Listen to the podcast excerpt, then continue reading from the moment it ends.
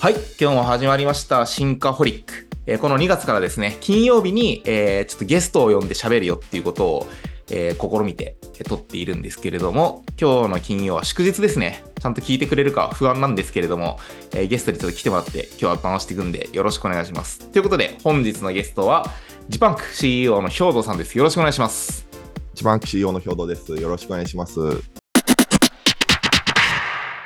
はい。えっと、まあ、兵藤さん、僕ももう5年来ぐらいの友人なんで、まあ、楽しく喋っていくんですけれども、兵藤さんにじゃあ最初、ちょっと簡単に自己紹介してもらってもいいですか？はい、えー改めて、今、クデンという業務のコミュニケーションに、まあ、動画を撮って送ると、非同期コミュニケーションとして動画を活用するサービス、クデンを提供してます。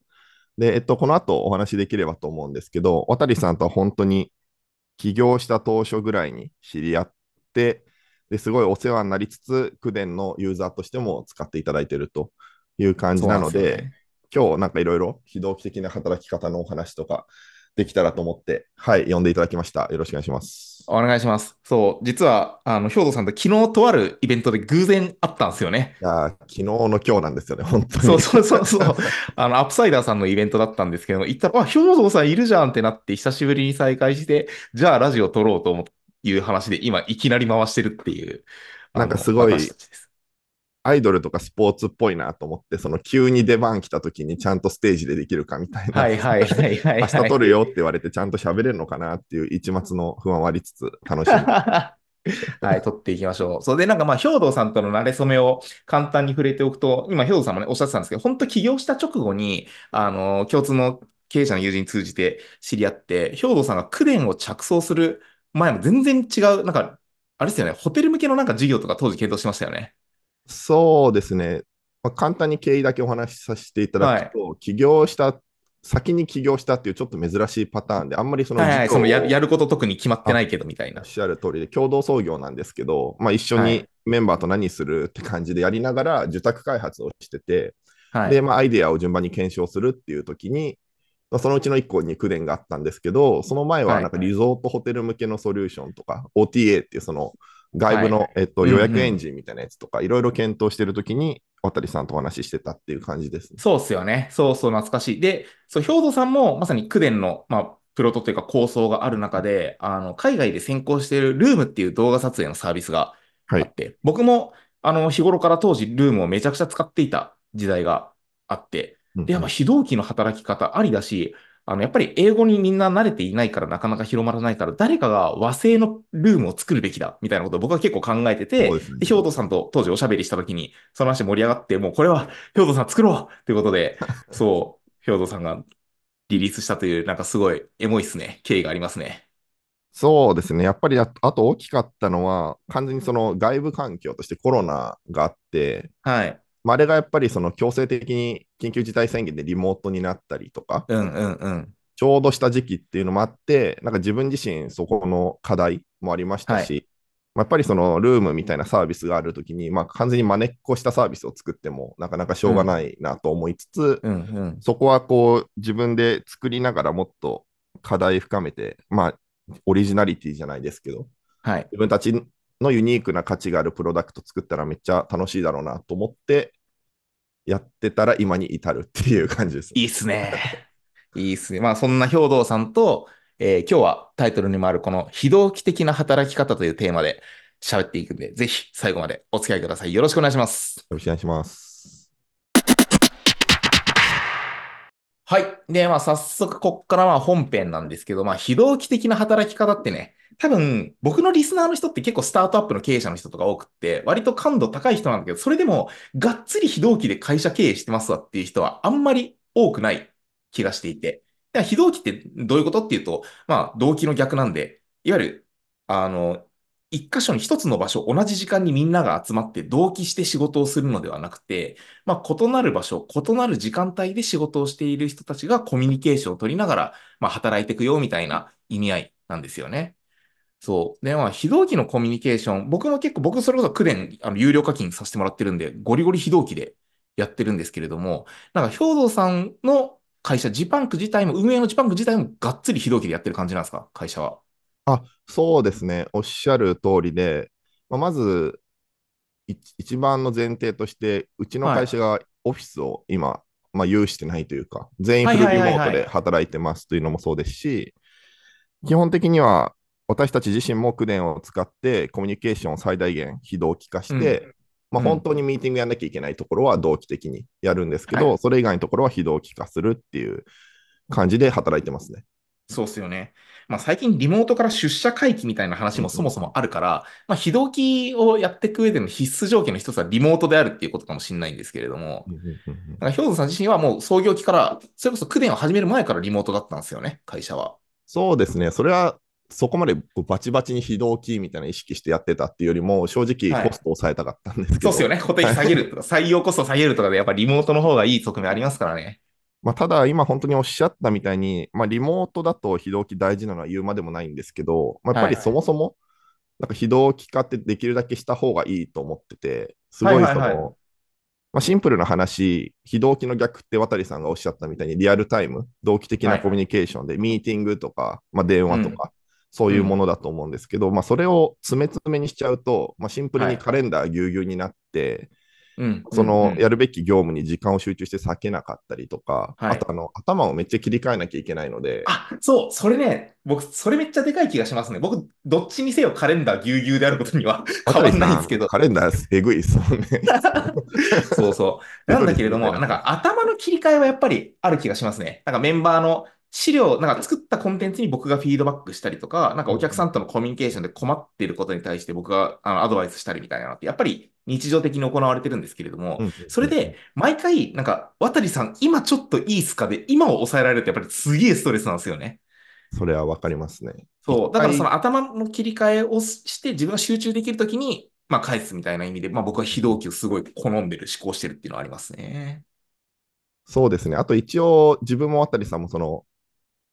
ちょっと偉そうになっちゃいますけど、マネジメントする側の立場になった時、に偉そうじゃないですよ。事実だから。事実あなんで。のーなんかすごい、今ちょっといいって喋るの楽ではあるんですけど、はいやっぱ、どっちにしろ頭の中をこう出しときたいじゃないですか。あのこれはい後で言おうってずっと思ってるの、自分結構ストレスで。ああ、それも確かにありますね。だから今のは相談、僕は相談される側の話をしたけど、うんうん自分がメンバーに何か伝えるときにも、その貯めておくのがストレスっていうことですね。あそうですね。っていう意味でも、非同期化してまあ伝えておくことができるので、後で見といてっていうふうに、それうまく組み合わせるのは、なんか結構料理とかも一緒だと思うんですけど、なんかはいこう、はいはじゃがいも茹でとくの先やっときながら野菜切るみたいな話でい。、なるほど。確かに全部同期で順番にやっていくと一生出来上がらないみたいな料理めっちゃ効率悪いじゃないですか。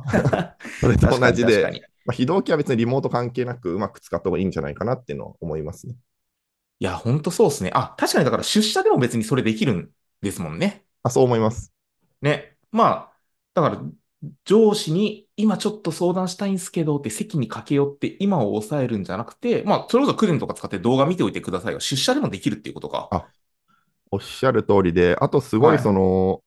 サービスをやっていく中で思うのは、その同期的にやった方がいいことの一部を非同期化することの価値とかもすごいあって、ほうほうほう。はい。それこそこの後相談したいことの内容を非同期化してまあ先に伝えておくとか、まあ、普通の話だとミーティングのアジェンダとかそうですけど、確かにアジェンダを直前に送っておくのもある意味非同期の、まあ一部ってことですよね。一つの形ってことですよね。せっかくミーティングでみんな集まったのに、まあ、最初の20分一人がずーっとこう情報共有、報告してる地な。獄の時間みたいなのありますね。あれ結構疲れるので、まあそういうところ非同期化してもらえるとスムースだなっていうふうにはやってて思いますね。確かにな。いや、めっちゃわかります。なんかちなみに今日兵道さんと喋る上でめっちゃ簡単なプロットのメモだけ兵道さんが作ってきてくれて、僕今手元でそれ映しながら喋ってるんですけれども、なんか一個気になったキーワードは、ポール・グレアムのカレンダーの話って何すか？これ僕知らないエピソードだわ。これちょっとあのソース持ってくる前に始まっちゃったんですけど、あのはい。ざっくりお話しするとあの、ポール・グレアム Y コンビネーターとかはいやら、やってる、彼が言ってる、まあ、経営者と、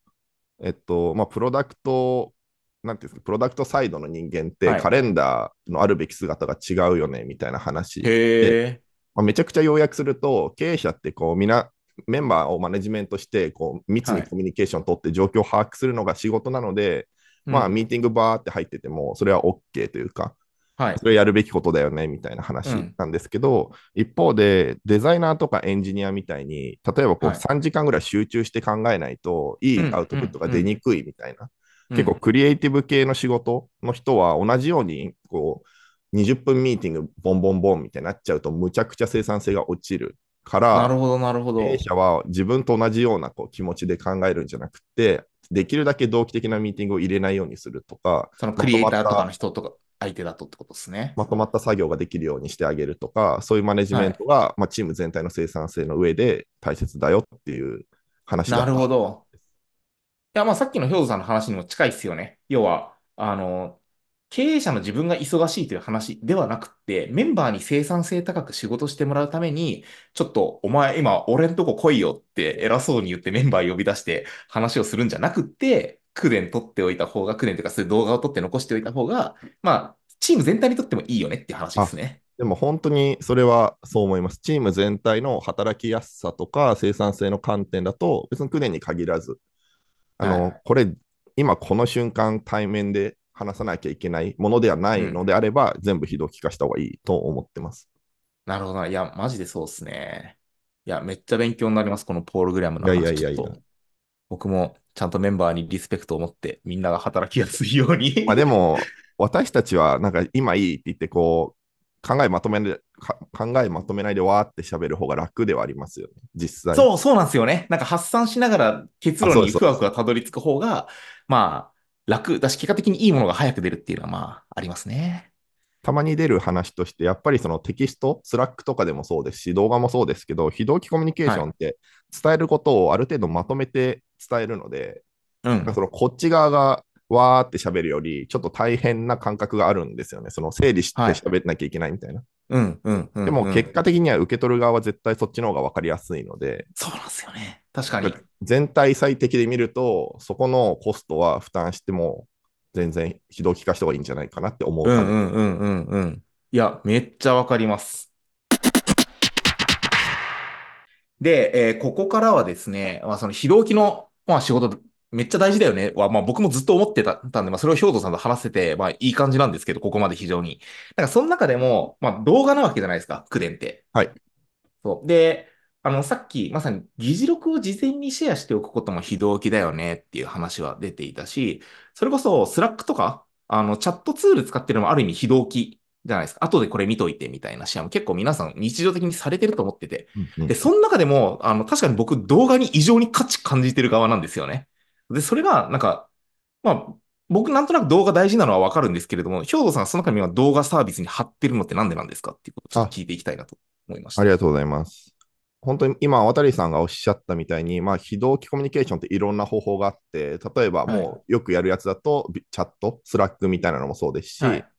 あとあのドキュメントにコメントするみたいな、あのワードとか、はいはい、ワードのコメント機能でフィードバックするのとか、まさに、あれですね、非同期ですね。あいうふうにその見る側が好きな時見といてみたいな全部非同期コミュニケーションではあるんですけど、うんまあ基本的にテキストが多いと思ってるんですよ。はい既存の非同期のコミュニケーションって。はい。で、その中でじゃあ動画はどういう特徴があるかっていうと、やっぱり言うまでもなくビジュアルというか、一番そうんうんの情報量が多いので、はい。そのきょあの実際のこう、なんていうんですかね、挙動とかニュアンスとか、あと非言語情報的なとこみたいなのを伝えるのに適しているので、まあ、それがこう伝える内容とマッチしてると、すごいいい非同期のコミュニケーション手段になるっていうイメージですね。うんうん。確かにな、僕、直近、9年で撮撮った動画が何だったかっていうのを今思い出しながら聞いてたんですけれども、あの、昨日なんですよ。昨日撮った動画は、あの、僕の友人で、とある、あの、ジャパニーズトラディショナルカンパニーの新規事業部で働いているはい。後輩の男の子から、あの、相談をもらって、で、渡さんの会社でこういうことできないんですか？って、これこれこうで、みたいな、あの、話をもらって、あ、これぜうちでできるし、やっぱりビッグネームの会社なんでめっちゃ受注したいわと、ありがとう、みたいな感じでその後輩のことを話した後に、まあ僕の会社で営業をやってくれてる男の子がいて、はい。その営業の子に、まあこういうそ相談が来たから、あの、あなたにこっから先パスするから、ちょっと商談決めてきて、みたいな指示を、まあ、出すわけですよね、社内で。そう。で、その時に、まさに、えっと、クレーンを使って、多分3分ぐらいの動画をさっと撮ってシェアしたっていうのがちょうど昨日だったんですけれども、なんか思えばテキストで書けないのっていうと書けるは書けるんですよね。そう、あのー会社名、会社の URL 貼って、担当者の名前貼って、どういう経理を問い合わせ来てみたいなことを書けるんですけれども、それこそ URL に飛んでもらって、ここのサイトのここの部分まあ、この会社のここで仕事してる人なんだよとか、まあ、僕ら今資料作成やってて、ここに掲載する資料を作るんだよみたいなことを、実際にサイトを画面共有しながら見せることによって、多分その営業担当の声の情報共有ってより一層深まっただろうなみたいなことは思ったし、まあ、あと、なんか今話しながら思ったのはシンプルに早いですね。あの、うん、テキストで書くの多分ね、5、6分かかるんですよ。URL 貼っつけたりとかして。わかります。それも動画3分回して終わりだし、相手も早回しで基本みんな見てくれる。クデンって多分デフォルトでちょっと早く再生されるんでしたっけ？あれって。あ、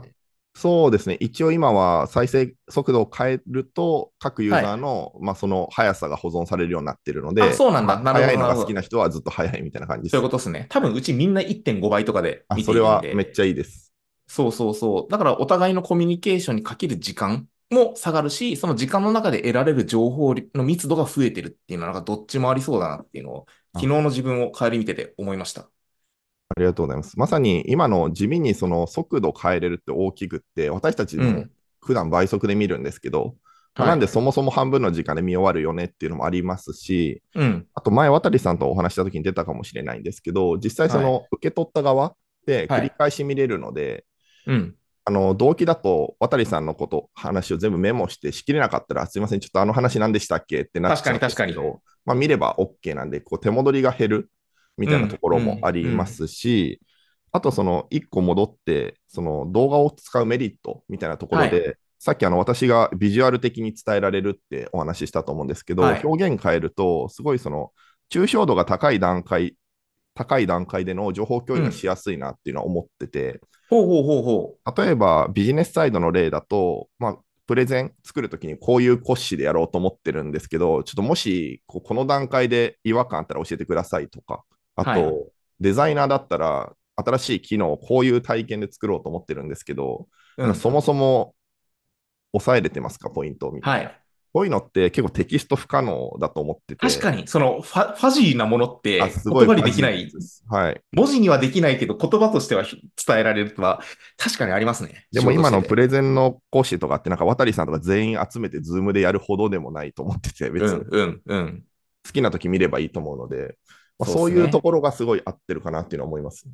ああ、でもそれめちゃくちゃ思いました。なんか、これはクレーンを使った例ではなくて、すごい恐縮なんですけど、あの、僕、前、キャスターで仕事してた時にですね、あの、スタジオのコーチと契約してたんですよ。はい。あのウェブサイトのスタジオ。結構その制作案件受託するケースも多くて、まあ、スタジオ伸びてきてたから、スタジオでとにかく安く早く納品できる体制作ろうっていうので、スタジオの YouTuber の人と契約して、で、週に1回僕らが作ったアウトプットに死ぬほどフィードバックしてもらうみたいな時間作ってたんですよね。そう、それとか、まさに、あの、テキストでみんな議事録として残すこともできるんですけれども、でも、あなたのサイトのここの、あの、レイアウトこうした方がいいよみたいな、具体的な話、カラーバランスこうした方がいいよみたいな話って、やっぱり全部文字にすると見る方が地獄なんですよね。そうですね。そう。それもやっぱり、あの、さっきの検討段階がファジーであるっていうのとまた別の話なんですけれども、なんか、中、やや抽象度の高いフィードバックを行うときにも、まあ、テキストよりも、場合によっては声とか動画とかが伴っている方がいいっていうケースめちゃめちゃあるなっていうのをふと思い出しました。あ、そうですね。今の話、さらにまた思い出した例としては、その、はい、ここチェックお願いしますって、こう、頼む側が把意識してなかったポイントが重要になるみたいなケース結構あって、動画だとそれが入るんですよね、はい、ちゃんと。今の話なるほど、なるほど。実際のデザインの挙動を見せることによって、あ、なんか今論って話出てなかったけど、ここをこうした方がいいかもみたいな。確かに確かに。そういうのってテキストでうまく箇条書きにしちゃうと落ちたりするんですよね、うん、そういう話って。うん、なんで、そういうファジーというか、ビジュアル的なフィードバックお願いするときって動画使うとすごいいいなって思うこともありますね、ただ。そうですね。いや、めっちゃわかるわ。なんか話せば話すほど思うけど、やっぱりね、あのこの非同期な働き方できない会社は淘汰されていきますよ、この未来で。そう。で、その中で、やっぱり、いや、僕も最初結構ハードルはあったんですよ。ルームとかクレンとか初めて触り始めるときって、あの、無言の画面に向かって一人で語るのってちょっとはず、ね、気恥ずかしいし、なんか難しいなって思ったんですけども、慣れると呼吸するように動画撮るようになっていくんで、なんかそういう経営ができると、強いし、あの、多分、クデンも、いや、わかんないですよ。あの、兵頭さん昔壁打ちとかしてた時って、あの、やっぱり非同期とか動画コミュニケーションってまだまだマーケットとしてちっちゃいから、あの、ユーザーの啓蒙が必要で、グロースに時間かかるって言っていたし、今もそうかもしれんけれども、これはね、大きい流れとしてやっぱ広まりますよ。間違いなく。そうですね。いや、本当に実際、クデンをこう作って、いろんなユーザーの方とお話ししてて思うところとしては、まあ、グローバルで見たら結構非同期的に動画を使うってそれこそポピュラーなんですけど日本ってやっぱり、まあ、働いてるメンバーの時差がなかったり別に場所もそんなに一緒に働くことがまだまだ多いので、海外に海外と比較するとこう非同期化する圧力みたいなのが弱いから、まあ、なかなか価値を感じるシーンが少なかったりっていうのはあるんですけど、はい、まさに今おっしゃったみたいにやっぱり会社の中でこう全員出社で9時5時ですみたいなもう結構いろんな意味でやりにくい状況だと思ってるので、ね、サステナブルじゃないというか、うん。うん、部分的にリモートの人がいるとか、それこそ土日だけやる業務委託の人とコミュニケーションを取んなきゃいけないとか、はい、あと社外の人とそれこそそのデザインのやり取りが頻繁にある、クライアントとやり取りが頻繁にあるとか、うん。うん、そういうところでうまく非同期化していくと、それだけでもかなり変わる気がします、ね、確かに。めっちゃその通りですね。はい。というわけで、あのー、今回は兵頭さんをお迎えして、非同期強者の俺たちが語る非同期の働き方ということで、撮らせていただきました。タイトルが変わってますね、ちょっと。はい。ありがとうございました。いやー、でも、まあ、最後ね、僕もめっちゃ推してるプロダクトなんで、クデン、みんなに、あの、ぜひ使ってほしいなと思うんですけれども、なんか、兵頭さんの中で推しポイントあれば、ちょっと最後に教えてもらってもいいですか？あ、ありがとうございます。そうですね、あの、クデン自体が、まあ、すぐにその皆さんがちょっと興味持っていただいたら、サービスのページってアカウントを作ってもらえれば、トライアルで、はい、あの全機能試せるようになっているので、まあ、ぜひ実際にこう何かこうタスクお願いするとか、フィードバックとか、あとなんか情報共有みたいな非同期コミュニケーションとして試しに使ってみていただいて、どんな感じかなっていうのをやっていただけたら嬉しいなと思います。ありがとうございます。あと、これはちょっと、あの、兵頭さんがしゃだダメだったらカットなんですけど、個人的にクデン触ってて面白いなと思うのが、はい、このデンスケっていう、あの、猫の可愛いキャラクターが CS でいるんですよね、チャットボット。います。チャットで。はい。で、めっちゃデンスケに相談できるんですよ。で、あの、めっちゃフレンドリーにデンスケに語りかけるとすぐ答えてくれるんですけど、裏側、今全部兵頭さんがやってるっていうのを聞いて爆笑したんですが、これは喋ってもいいことなんですか？全然、全然、えーに期待している人に申し訳ないなって感じなんですけど、将来あの AI うまく使って、あのデンスケが、自律的に答え答えたりとか、あと必要なお問い合わせの答え持ってきたりっていうのをできるようにしようとしてるんで、その 過渡期を私がやってるみたいな感じですね。いいっすね。いや、だから、兵頭さんの仕事を邪魔しない程度に、デンスケに好きな食べ物とか、キャラクター設定を質問するということも今は可能ということで。はい、ぜひぜひチャットも話しかけてみてください。ありがとうございます。というわけで、今回はジパンクの CEO の兵頭さんとお届けしました。最後までご視聴いただきありがとうございます。ありがとうございます。